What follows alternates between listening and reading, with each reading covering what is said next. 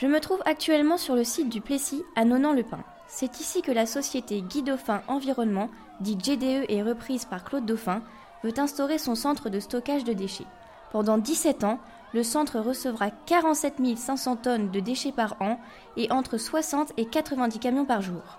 Alors bien sûr, ce projet paraît exceptionnel. Mais le problème est qu'il se situe juste à côté du haras du Pin. Le Versailles du cheval entouré de détritus, c'est une drôle d'idée.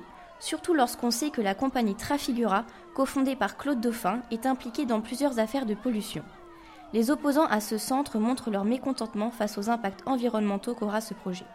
Par ailleurs, le Haras du Pin accueillera certaines disciplines des Jeux équestres mondiaux 2014 et entraîne ses chevaux pour cette compétition. Ce n'est sûrement pas la détérioration de l'air, de l'eau et des terres qui favoriseront la santé de nos chevaux.